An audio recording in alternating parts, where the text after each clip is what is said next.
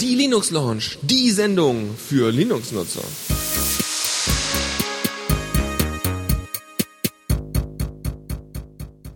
Hallo und herzlich willkommen zur Linux Lounge und äh, hallo Lukas. So, hallo alle Hörer und äh, Dennis. Ich äh, bin ja leider heute nicht dabei bei der Linux Lounge, wollte aber trotzdem einen kleinen Gruß äh, einsprechen. Ich habe jetzt leider nicht so viel Zeit, weil ich ähm, wegfahre, arbeiten und so, Windows-Rechner ein, einrichten und so leider. Ähm, wird aber, denke ich, ganz okay. Ich krieg ja Geld dafür. Und ich will euch jetzt noch einen kurzen Tipp geben, äh, den ich zufälligerweise rausgefunden habe. Und zwar, wenn man unter Firefox oder vielleicht auch bei anderen Browsern ähm, Steuerung, Shift äh, und T drückt, dann äh, öffnet man den letzten Tab, den man zuletzt ges äh, geschlossen hat. Ja, das soll es dann auch schon von mir gewesen sein. Äh, ich wünsche euch noch viel Spaß bei dieser Sendung und äh, bis nächste Woche. Tschüssi. Ja, weil die Linux Lounge kommt ja im Gegensatz zur Diaspora Night äh, äh, jede Woche und nicht alle zwei Wochen, jetzt immer montags. Ja, äh, äh, ja, ich habe das übrigens auch gleich mal ausprobiert mit dem Firefox-Ding, ne? Also Shift, Control und dann äh, T. Das funktioniert. ähm, nun gut, wir wollen weiter fortfahren mit der Rubrik Neues aus dem Repo. Updates für Anwendungen. Mhm. Da haben wir zunächst erstmal äh, eine an ähm, ein Mod, äh, den ihr alle kennt, den Cyanogen Mod. Da ist jetzt die Version 9 rausgekommen. Ähm, zuerst erstmal nur fürs Galaxy Nexus. Äh, die neue Cyanogen Mod Version basiert auf Ice Cream Sandwich, also auf der 4.0 Version von Android. Ähm, da, das hat sich alles so ein bisschen verzögert, weil äh, es so viele deutliche Änderungen gab von 2.3 auf 4, weil 3 haben sie natürlich nicht gemacht. Warum? Das war nur die Tablet-Version und da haben sie dann gesagt, nö, das können wir auch so lassen. Ähm, deswegen hat das etwas länger gedauert. Es gibt ähm, auch keine Nightlies von dieser Version. Es wird nur kleine Bugfixes geben und die werden dann direkt in die Stable mit reingepackt. Das heißt, ihr, je nachdem, wie aktuell ihr euren, eure Mod haltet, ähm, könnt ihr das einfach in, äh, direkt nachinstallieren und die Bugfixes dann mit drin haben. Ansonsten ist der Cyanogen Mod 10 schon in Arbeit und ähm, ja, an, äh, es, man braucht nichts anderes sagen, außer dass der Cyanogen Mod äh, 9 noch für Nexus S und Galaxy S rauskommen wird.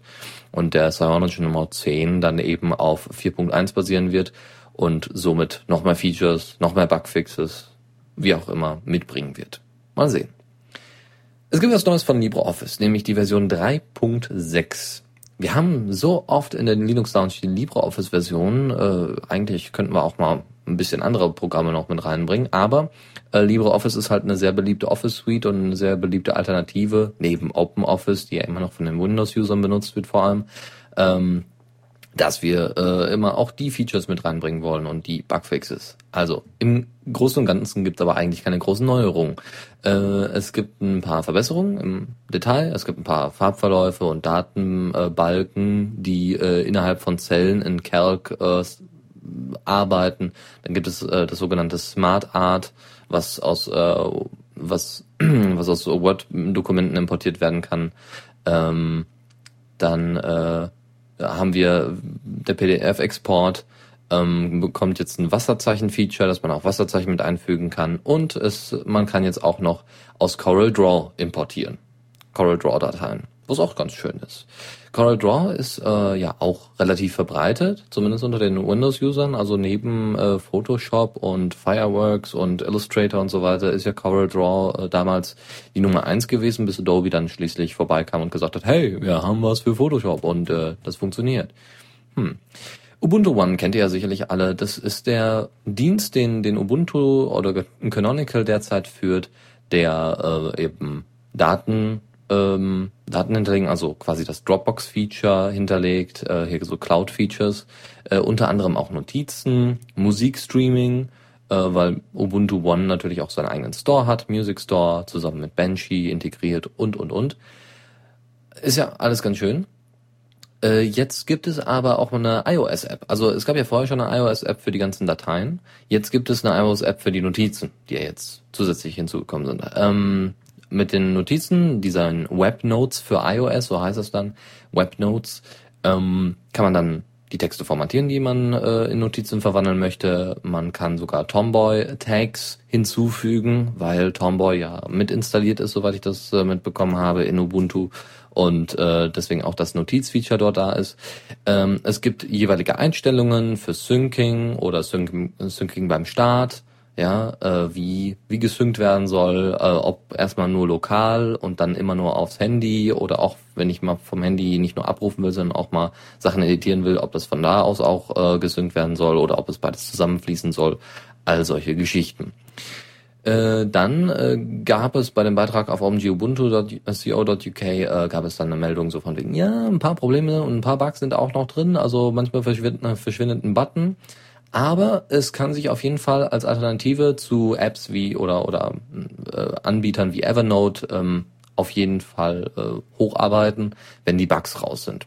Ja, also solltet ihr ein iOS-Gerät haben, ich glaube, die meisten Linux-Nutzer würden sagen, warum? Aber hm?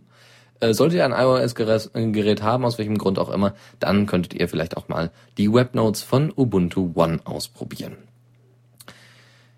Ja, Torrent, äh, Torrents sind eine schöne Sache. Man verteilt Dateien schön über eine kleine Torrent-Datei und dann wird das so gespreadet überall hin, wo man es haben möchte. Die Serverlast wird gesenkt, weil äh, eben der Peer-to-Peer, ähm, die Peer-to-Peer-Funktionen äh, laufen von Computer zu Computer und nicht nur vom Server aus, sondern eben nur die Quelldatei vom Server aus. Das ist alles sehr schön, das gibt's auch auf Yamendo, das gibt's bei sonstigen Anbietern und die meisten von euch werden sicherlich Transmission benutzen. Es ist relativ simpel, ne? man packt seinen Torrent da rein, dann wird es angezeigt, dann kann man zwischendurch stoppen, wieder starten, wann auch immer, wann man die Bandbreite hat oder braucht. Und ähm, es gibt aber auch noch andere Anbieter. Es gibt auch so Microtorrent oder sowas oder Nanotorrent. Es gibt ein bestimmtes Symbol, das ist äh, ein bestimmter Buchstabe im Griechischen ähm, der sonst immer zum auf meiner Tastatur ist er nicht unter dem Y, aber bei den bei vielen Tastaturen ist er wahrscheinlich bei dem Y oder X. Ähm, und äh, da diesen Anbieter gibt es einmal von von äh, als Alternative zu Transmission und es gibt Q, QTorrent. Das ist jetzt in einer 3.0 Version veröffentlicht worden und äh, da gibt es jetzt einen neuen Dialog für die eigentlichen Torrents, für neue Torrents, die man einbinden möchte. Äh, dann gibt es eine überarbeitete Ansicht des linken Panels, damit das alles ein bisschen aufgeräumter ist, weil im linken Panel habt ihr dann, ah, das habe ich schon runtergeladen, das muss ich noch, das wird gerade vertrieben und ihr könnt es auch so ein bisschen in Orten, glaube ich, ein, einarbeiten und Label äh, ver, vergeben. Ähm, außerdem gibt es dann noch äh, einen Pfad zu einer zu speichernden Datei, den man angeben kann. Das heißt, äh, wenn ihr jetzt zum Beispiel ein Video, zum Beispiel Vodo.net, ist ja ein Creative Commons äh, Video- oder Filmanbieter, ähm, wo es auch mehrere Serien gibt, ähm, das packt ihr einfach per Torrent rein und sagt dann einfach, ich würde das gerne verlinken zu äh, Videos, zu dem Ordner Videos. Das heißt, ihr habt direkt schon im Ordner Videos. Und das geht wohl über die sogenannten Magnetlinks. Ich habe mich ein bisschen damit beschäftigt, ich kenne mich aber nicht zu so gut damit aus. Magnetlinks sind also keine Links zu Faden, wie ich das äh, zu, zu eigentlichen Faden, äh, äh, zu irgendwelchen Ordnern oder sowas, ähm, sondern sind eigentlich Links zu Inhalten. Äh, somit kann man zum Beispiel Versionierungen oder sowas, äh, somit funktioniert das, indem man ähm, einfach einen bestimmten Code einer Datei gibt und deren Inhalt, weiß ich nicht, ich habe eine Textdatei, hallo.txt und mit dem Inhalt hallo. So, und dann gebe ich dem einen bestimmten Code und der wird dann irgendwie durchs, Fall, Falls, äh, durchs Dateisystem gesucht und gefunden und man braucht gar keinen, ne, es wird immer wieder erkannt, egal wo man es hinlegt, diese Datei. Und äh, wenn ich dann eine andere Version von dieser Datei anfertige, ähm, also das kann auch Speicherplatz sparen und was weiß ich nicht, also da gab es mehrere Sachen. Äh, am besten guckt ihr euch das nochmal genauer an. Die Wikipedia-Seite ist jetzt nicht unbedingt sehr hilfreich, aber Magnetlinks sind eigentlich Standard äh, unter den Torrent ähm, Clients. Ne? Das Ganze kriegt er dann über die PPA rein. Solltet ihr also unter Ubuntu, Zorin OS, Xubuntu, Lubuntu und so weiter sein, ist das für euch kein Problem, das zu installieren. Zu Ubuntu kommen wir gleich nochmal, denn endlich ist der äh, Developer Summit und dieser Developer Contest äh, hinter uns. Ja, die haben, die haben jetzt den Gewinner rausgekriegt und das erfahrt ihr dann alles gleich. Jetzt gibt's erstmal Alex mit Brace. Ja, gut. Warum hier der Titel so abrupt abbricht, keine Ahnung. Aber macht nichts. Wir sind ja schon bereit. Das war Alex mit Brace äh, featuring I Am Not Left-Handed. Ähm, oft, also der beide, beide Interpreten, oft auf unserem Stream gespielt worden. Ja, ähm, wir kommen zurück zum Newsflash und zur Linux Lounge.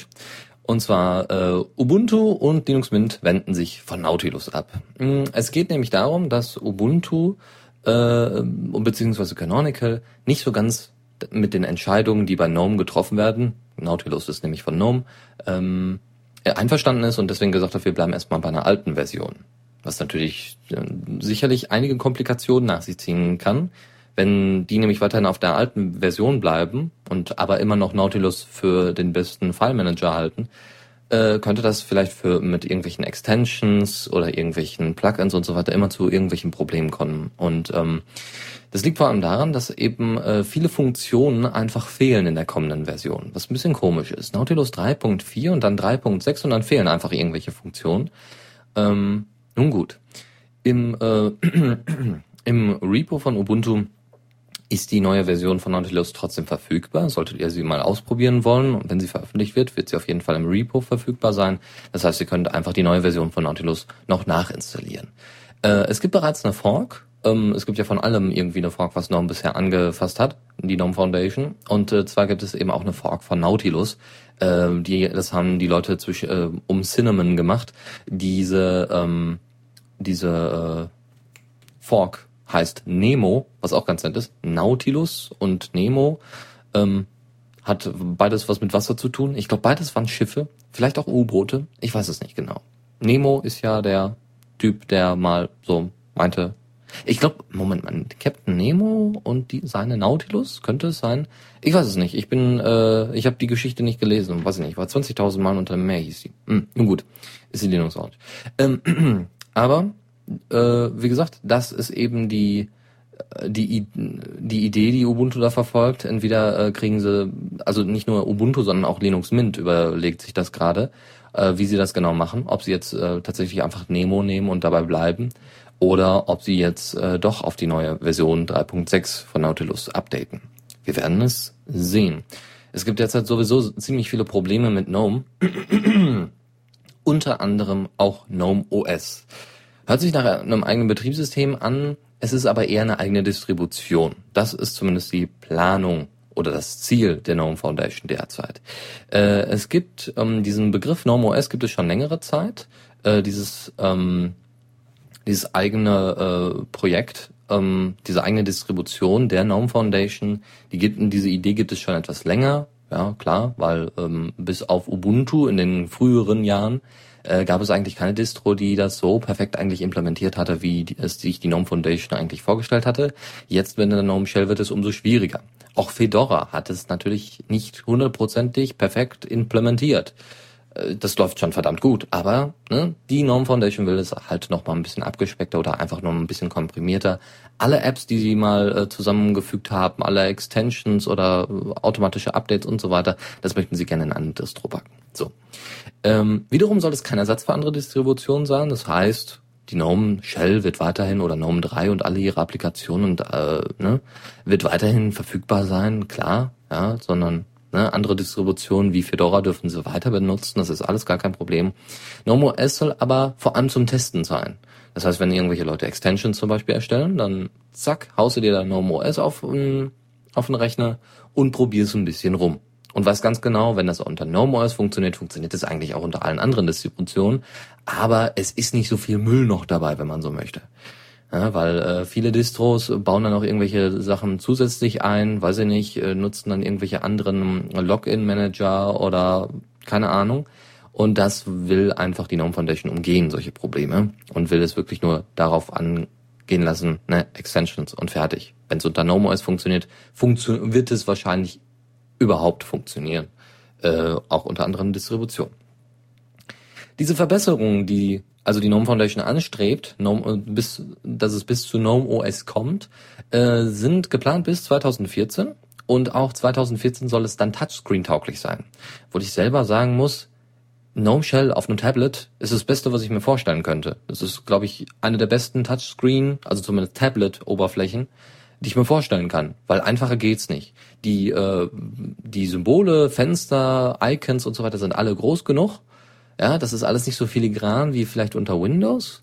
Ähm, und äh, das Filigrane kann ich ja auch noch einstellen. Ja, ich kann ja Icons draus machen und und und. Ähm, Ob es jetzt Nautilus ist oder die eigentliche Gnome Shell, ist ist alles sehr groß und sehr gut für Finger bedienbar. Und sehr simpel dazu noch. Ne? Ist nicht vollgestopft mit irgendwelchen Icons, wo du dann zufällig, oh, scheiße, jetzt habe ich mich verklickt. So, und deswegen, sie wollen es aber noch ein bisschen Touchscreen-tauglicher machen. So, außerdem äh, soll es auch eine App-Umgebung für GNOME OS geben, ne, so, so ein Framework, wo die Leute darauf aufbauen können, wo das dann funktionieren soll. Wie genau, also haben sie jetzt nicht gesagt. Und es soll auch ein äh, Software Development Kit geben, also quasi äh, einen kleinen Baukasten für die ganzen Developer für GNOME OS. Was genau das dann heißen soll, werden wir dann sehen. Es soll auch noch weitere Apps wie Documents und Fotos geben. Ähm, Fotos. Äh, Documents ist ja die Applikation, die, äh, wenn ihr, ich glaube, Dokumente habe ich jetzt hier und ich habe ja bin ja gerade auf Fedora. Dokumentverwaltung heißt sie im Deutschen. Ja, so und in der Dokumentverwaltung kann man jetzt ganz tolle Dokumente hinzufügen. Ja, hinzufügen. Ja, man kann sie, man kann sie hier glaube ich reinziehen und äh, sie werden einem dann angezeigt, PDFs zum Beispiel oder äh, Google Docs kann man hier auch mit integrieren über die Online-Konten. Und äh, solche Sachen sollen auch möglich sein mit äh, mit GNOME. Also solche Apps sollen weiterhin entstehen. Das heißt, es wird wahrscheinlich Rhythmbox wird wahrscheinlich überarbeitet werden, so dass es dann passt. Äh, Videoplayer werden noch, ne, Totem gibt's ja. Documents gibt es dann. Hm, was gibt es noch so für Medien? Mal gucken. Also Bilder, Fotos hätten wir dann, eben Ersatz für Shotwell zum Beispiel. Ähm, ja, was haben wir dann hier? Öffentlich, Musik, Videos, Vorlagen, Downloads, Aufnahmen, hm, Arbeitsfläche. Nun gut, also da gibt's nicht so viele Apps, die, äh, wo noch Lücken geschlossen werden müssen. Aber äh, wenn euch welche einfallen, packt sie einfach mal in den Chat, äh, dann kann man sie ja gleich nochmal thematisieren. Ja, dann gibt es Neuigkeiten von Qt. Dazu aber gleich erstmal mehr, weil äh, ne, alleine zu reden ist deutlich anstrengender, als äh, wenn man da noch jemanden neben sich hat. Deswegen machen wir jetzt mal hier Singleton mit Shine als kleine musikalische Pause. Bis gleich. Totale Entspannung an diesem Montagabend zur Linux Lounge mit Singleton und ihrer Single Shine. ja, sehr schön. Gut, ähm, wir machen weiter. Und zwar mit Qt, wie gerade angekündigt. Qt ist ein Framework, ähm, quasi eine Alternative zu GTK oder GTK Plus äh, und äh, ist von Nokia damals, ich weiß gar noch nicht mal, ob es von Nokia entwickelt worden ist, aber es ist zumindest von Nokia übernommen worden, das ganze Projekt. Damals, ja, als es noch Migo gab oder wie heißt es noch? nicht nur Migo, sondern es gab da noch Maemo, genau, was sie auf einem ihrer Handys hatten, nämlich dem N9 von Nokia. Und wo sie dann gesagt haben, nö, brauchen wir nicht. Nö, pff, ne? Also es gab sowieso äh, ein Gespräch damit letzte Woche äh, mit Faldrian und äh, Lukas, wie es da mit Qt weiterläuft. Und äh, jetzt gibt es tatsächlich Hoffnungen.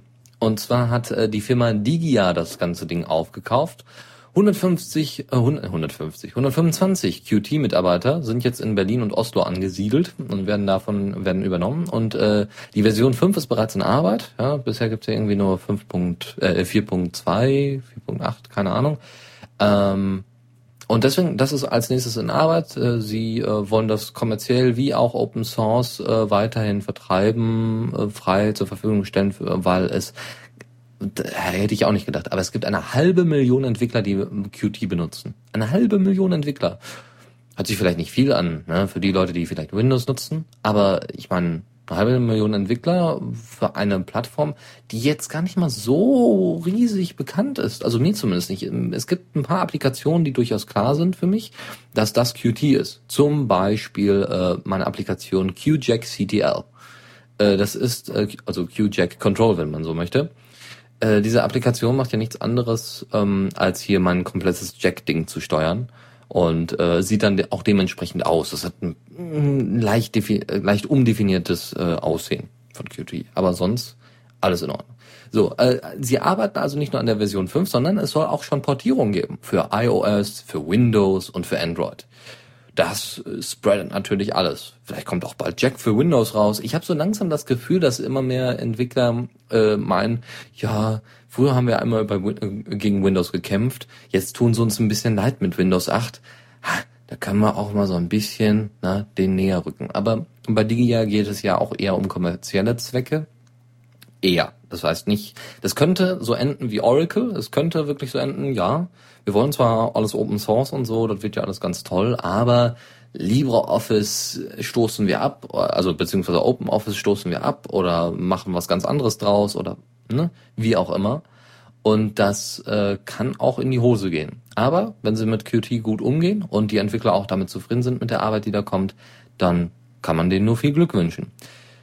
Für iOS stelle ich mir das auch interessant vor, was man damit dann äh, umsetzen kann. Obwohl, hm, mal sehen. Wir werden schauen.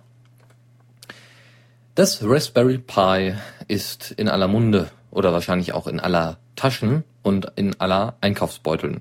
Warum auch immer. Also Viele Leute benutzen das Raspberry Pi, finden es total toll, weil es total simpel ist. Kleine Karte, zack, Anschlüsse dran, fertig. Ne? Kleine Platine, kleiner Computer, irgendeine Distro drauf und dann los geht's. Irgendwie, irgendwas wird damit gesteuert. Ja, irgendwas. Sowas ähnliches wie das Raspberry Pi, nur mit deutlich weniger Leistung, gab es schon mal und gab es immer wieder natürlich. Aber das Raspberry Pi war eben sehr bekannt. Ähm, für Schulen gab es dann das Arduino-Board. Äh, dieses Arduino-Board ist, ähm, man kann verschiedene Sensoren mit einfügen, man kann ein Display mit einfügen und kann dann, äh, hat auch einen ganz schwachen Prozessor, so schwach, dass man da noch eben was für programmieren kann und da ein bisschen dran rumspielen kann und dass die Leute, Kinder dann ein bisschen mehr Spaß an Technik haben. Jetzt hat der Entwickler, äh, der, der das Raspberry Pi schon, das in den Prototyp davon entwickelt hat, hat sich jetzt gedacht, ja, warum bauen wir denn sowas nicht mal? Und das ist das sogenannte Gerd-Board, weil er mit Vornamen Gerd heißt, hat er entwickelt. Und er ähm, und das schweißt quasi das Raspberry Pi zusammen mit dem mit einem Arduino Board. Also nicht mit dem Arduino Board selbst, sondern es ist ein Microcontroller eingebaut, der eben auch zum Arduino verlinken könnte theoretisch. Ähm, und äh, aber es ist erstmal vor, vor allem mit diesem Mikrocontroller verbunden mit dem Raspberry Pi. Also das heißt, das Gerdboard kann angeschlossen werden an einen Raspberry Pi. Und somit kann man zum Beispiel äh, Roboter steuern oder Sensoren abfragen und ähm, ja zum Beispiel sich dann eine kleine Alarmanlage bauen und dann irgendwelche Sounds zum Beispiel dann äh, exportieren, also ausgeben lassen. Äh, Stelle ich mir sehr witzig vor. Ähm, weiß ich nicht. George Michaels äh, Amazing ähm, über das Raspberry Pi über eine große Anlage ausgeben zu lassen, wenn jemand mein Zimmer betritt. Das kommt bestimmt gut. Ja? Kommst rein, ah, amazing. Hm, nun gut. Äh, ja.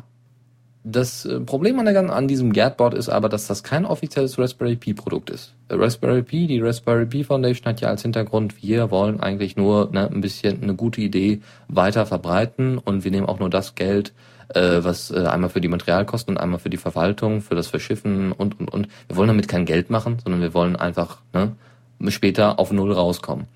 Und äh, beim Gerdboard wäre das ja dann ne, noch eine Erweiterung und so weiter und so fort. Also es ist kein offizielles Raspberry Pi Produkt, wie jetzt zum Beispiel irgendwelche Schablonen, äh, nee, Schablonen noch nicht mal, ähm, irgendwelche Cases für das Raspberry Pi oder äh, die arbeiten derzeit an der 5 äh.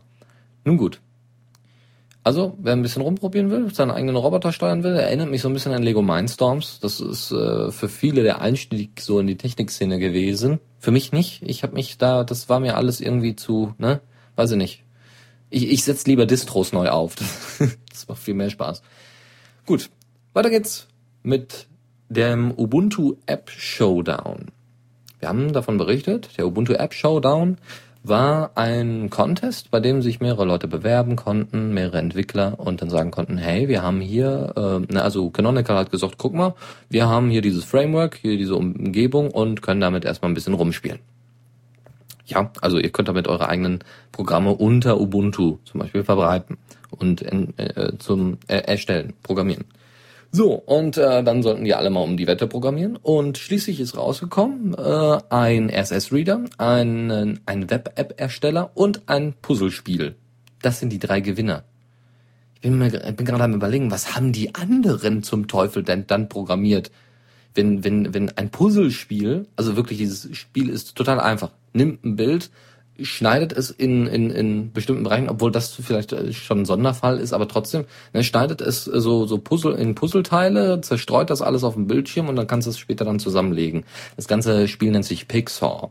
Auch bei Fogger, dem Web-App-Ersteller, könnt ihr dann einfach nur einen Link angeben, dann euren den den Namen des Links quasi, äh, also ne, wie die Verlinkung heißen soll, und dann wird diese Applikation dann in euer Unity, in euer Ubuntu eingespeist und somit habt ihr dann zum Beispiel äh, die Gnome Plus, ach Gnome Plus, Google Plus fängt auch mit G an, Google Plus einfach mit drin, was ihr abrufen könnt, als wäre es eine ganz normale App.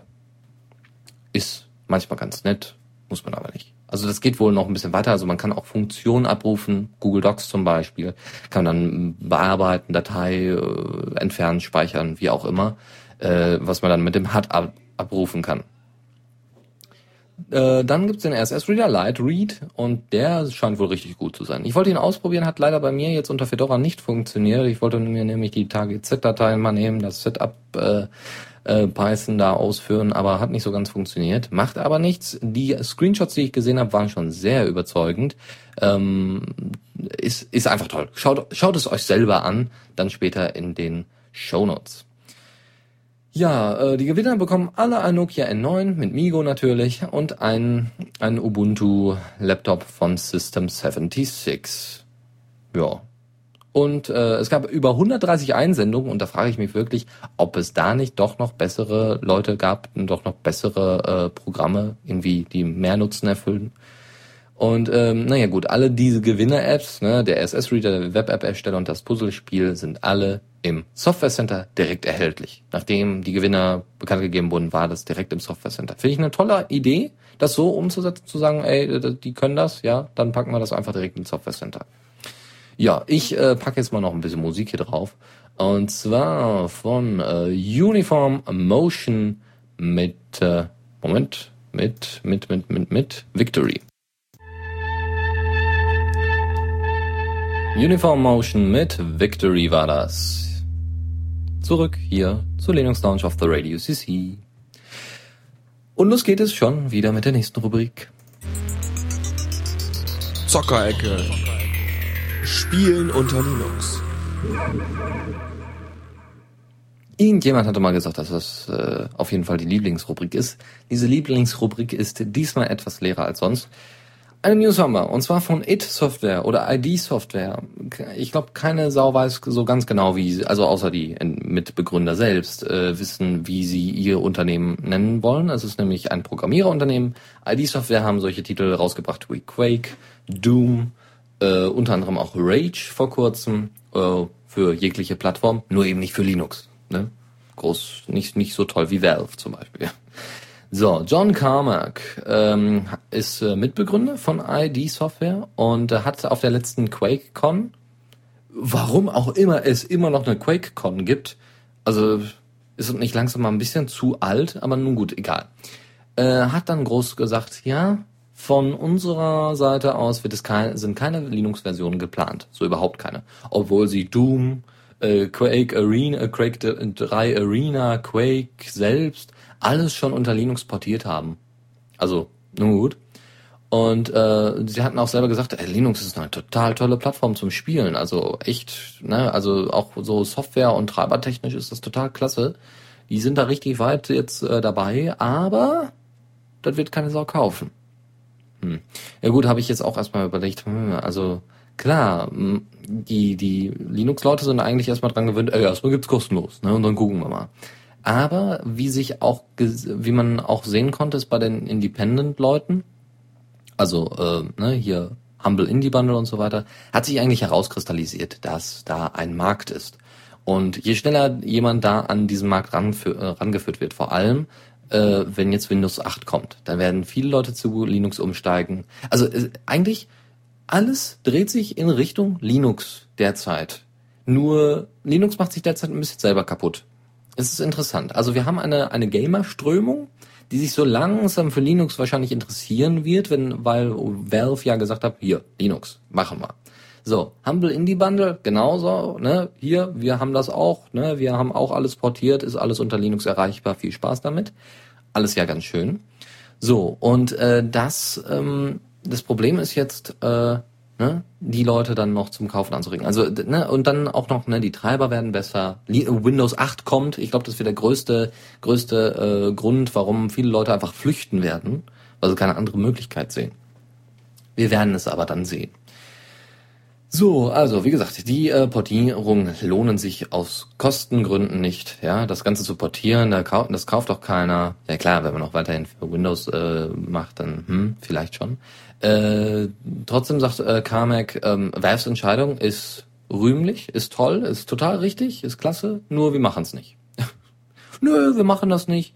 Nö, wir, wir können das nicht so, wir sind nur ein kleines Unternehmen und Valve hat ja wirklich da ne, mit seinem Streamport und so weiter, haben die ja viel mehr Macht als jetzt äh, IT oder ID-Software und deswegen lassen die das zumindest. So.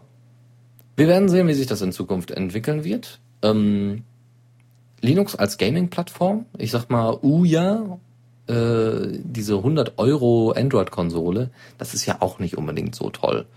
Ja, das ist ja jetzt auch nicht ein Grund, warum jetzt alle aufschreien sollten, hey, Linux ist eine tolle Sache, weil das ist Android. Für mich ist Android schon lange kein Linux mehr. Weil die haben da so viel am Kernel rumgefrickelt und äh, dauernd gibt es irgendwelche Portierungsschwierigkeiten wegen Treibern und dies und jenem und das kann einfach nicht wahr sein bin sowieso dafür, dass ein paar Touchscreen-Treiber äh, äh, einfach mit im Kernel drin sind.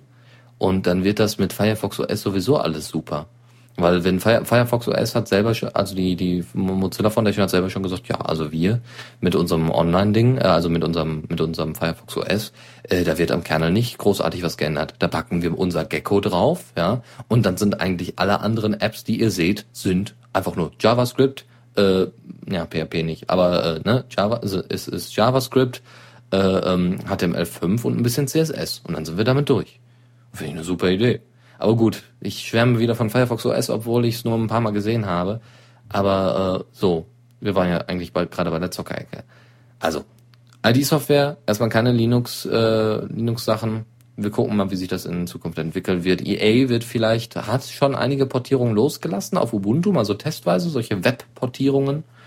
Und die werden sich dann entweder dafür oder dagegen entscheiden. Wir werden es äh, erleben.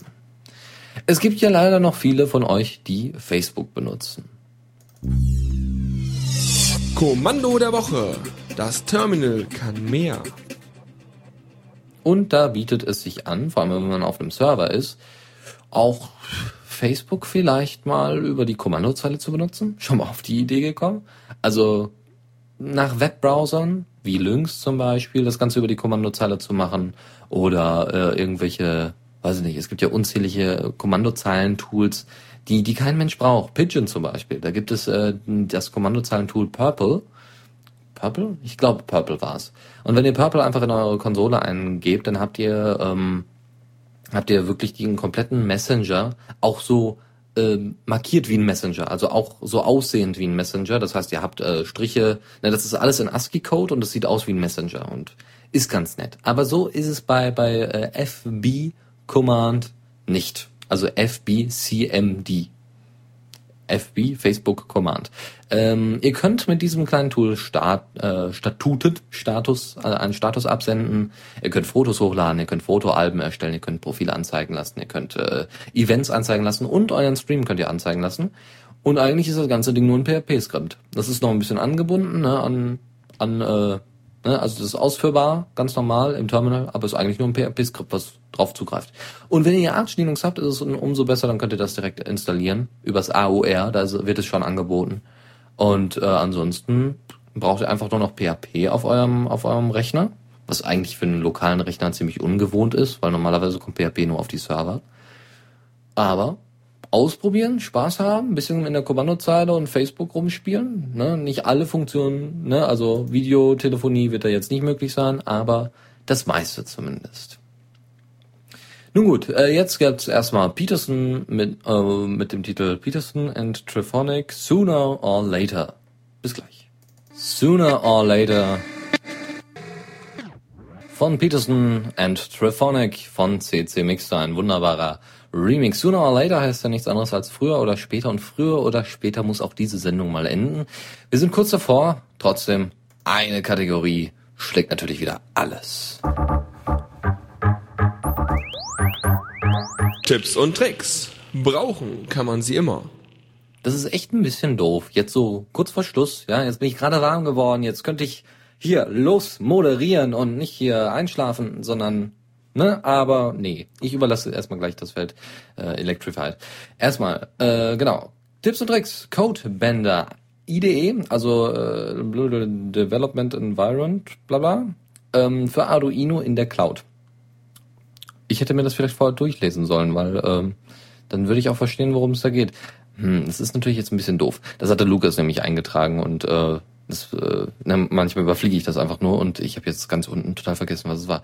Nun gut, also es äh, ist wohl ein Editor, mit äh, der die Syntax dann wunderbar anzeigt, ne, Syntax Highlighting und ähm, hat einen, Comp einen Compiler dabei und äh, noch andere Werkzeuge, um das fertige Programm auf diese Arduino-Platte zu bekommen.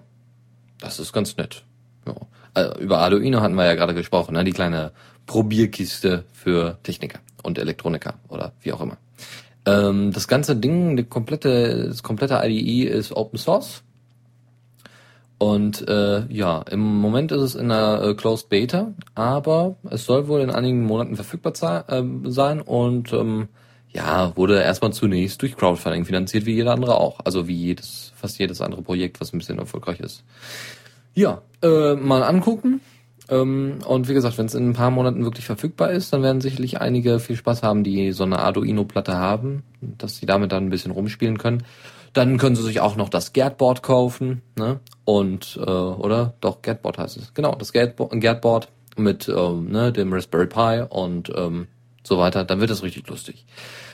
Ja, dann noch eine, eine kleine Windows-News und zwar KDE auf eine Windows-Maschine zu bringen, ist keine alte Sache. Das kennen viele von euch schon. Ne? In den anderen Windows-Versionen war das bisher immer möglich. Wer KDE unbedingt auf Windows ausführen wollte, mh, hm, hat es gemacht.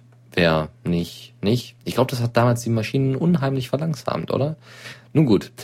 Das ist jetzt unter Windows 8 auch möglich. Das haben sie äh, nämlich wohl jetzt portiert. KDE auf Windows 8, das funktioniert wohl, das haben sie getestet. Und ähm, ja, man muss einfach nur den Installer ausführen. Also man kriegt eine schöne Exe-Datei von KDE für die aus und äh, kann sich dazu dann einfach ein schönes Video angucken, wo dann gezeigt wird, wie man das am besten einstellt. Dass man so, ähm, ne, wie man ne, den Windows, nicht den Windows Explorer, den ersetzt man ja nicht wirklich. Ähm, aber äh, das Grundgerüst hier, den unteren Aufbau und so weiter, wie man das zum Beispiel ausblendet. Und äh, wer jetzt zum Beispiel keinen Bock auf Metro hat, der kann dann einfach KDE darüber legen. Da werden sich sicherlich einige drüber freuen. Oh, wer weiß, vielleicht wird ja durch KDE Windows äh, doch weiterhin bestehen bleiben, ohne Metro. Wir werden sehen. Ja, äh, wie gesagt, also die, die, das Windows-Design wird übrigens nicht gelöscht oder so irgendwie, ne, sondern es wird dann einfach diese Windows-Bar zum Beispiel unten, die ihr habt, äh, die wird nicht gelöscht oder ersetzt, sondern sie wird einfach nur verborgen. Sie wird dann, weiß ich nicht, an eine Seite gepackt, wo sie dann keiner sieht. Und wenn man das dann wieder umstellen möchte, dass man KDE nicht mehr haben möchte, dann soll das wohl funktionieren. KDE unter Windows ist äh, bekanntlich relativ buggy und äh, deswegen nicht unbedingt zum, also zumindest jetzt im Moment nicht zum professionellen Einsatz äh, taugt das erstmal gar nichts. Ne? Aber wer es nicht abwarten kann, sein Windows 8 zu verschießen, der kann gerne KDE da mal äh, benutzen und ausprobieren und am besten uns dann direkt einen Kommentar dalassen, ob das denn alles so wunderbar funktioniert, wie es hier in der Beschreibung und im Video dargestellt wurde. Ja, Leute, dann äh, werde ich mich jetzt verabschieden. Das waren unsere News, das war unsere Linux Lounge. Ich hoffe, ihr hattet ein bisschen Spaß, konntet euch äh, ein bisschen wieder auf ähm, ja auf Neues äh, einstellen aus der Linux-Welt. Ist ja auch immer ne, äh, interessant und spannend, zumindest für mich. ja, ich muss das Ganze raussuchen und zusammenfassen. Ist schwierig. Ähm, und äh, wie mir gerade, äh, wie Java fand, glaube ich, gerade unten schon im Chat äh, geschrieben hatte, ist es wohl so, dass äh, der werte Herr Josh, Josh Woodward an einem neuen Album sitzt. Nicht nur sitzt, sondern es schon, wohl schon fertig hat und das auf iTunes gerade für äh, 10 Dollar äh, da die Runde macht. Ich bin gespannt. Also auf der Josh Woodward Website finde ich noch nichts. Und früher gab es auf dieser Josh Woodward Website auch mal einen Blog, aber ich weiß nicht, wo er den jetzt hingehauen hat. Ich glaube, den hat er weg. Der ist nicht mehr da. Das ist schade, aber das geht.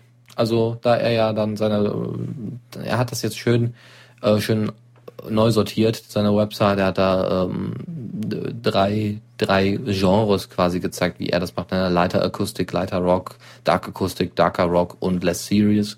Und wenn ihr die Sachen mal an, dahinter stehen dann immer unterschiedliche ähm, Songs von ihm. Zum Beispiel Swen's Song ist unter Lighter Rock und äh, ne, I'll Be Right Behind You Josephine und so weiter ist äh, unter Dark Acoustic. Gut, äh, ich wünsche euch noch einen schönen Tag, einen schönen Abend und vor allem dranbleiben. Ja, gleich kommt Subbass, das Subbass äh, Interview auf Electrified, auf the Radio CC mit dem ESOX und äh, noch vielen anderen tollen Leuten. Und ähm, damit ihr euch schon mal eine Sache merkt, am Freitag wird's auch lustig. Und warum? Erzählt euch jetzt einfach mal der Leo. Liebe Hörerinnen und Hörer, am 17. August findet wie immer wie alle zwei Wochen sonst auch der Freifunk am Freitag statt, aber diesmal probieren wir ein neues Showformat aus. Ich habe ja schon vieles ausprobiert. Diesmal probieren wir es mit einem Talkshow-Format. Das heißt, ihr ruft an und ähm, bringt ein Thema mit und über das unterhaltet ihr euch dann mit mir. Ihr könnt mitmachen, entweder per Mumble oder per Skype. Ich empfehle euch aber, dass ihr das per Mumble macht. Dort könnt ihr euch dann auch mit den anderen Hörern unterhalten, die auch äh, sonst mitmachen wollen oder nur so mit dabei sind. Mumble könnt ihr euch herunterladen runterladen für Windows, für Mac und für Linux. Das heißt, ihr könnt alle mitmachen, egal welches Betriebssystem ihr verwendet. Einfach bei Google eingeben und dort findet ihr dann den Download-Link. Der Mumble Server heißt mumble.codingforcoffee.org und ihr könnt mitmachen ab 22 Uhr wie gesagt, am 17. August und es würde mich freuen, wenn ihr mit dabei seid. Denkt euch ein schönes Thema aus und dann seid ihr mit dabei. Ich freue mich auf euch. Wir sehen uns dann am nächsten Freitag. Bis dann schaltet ein auf The Radio CC. Tschüss. The Radio CC, euer Creative Commons Radio. Die Hintergrundmusik stammt von Plastic 3, könnt ihr euch auch runterladen von yamendo.com.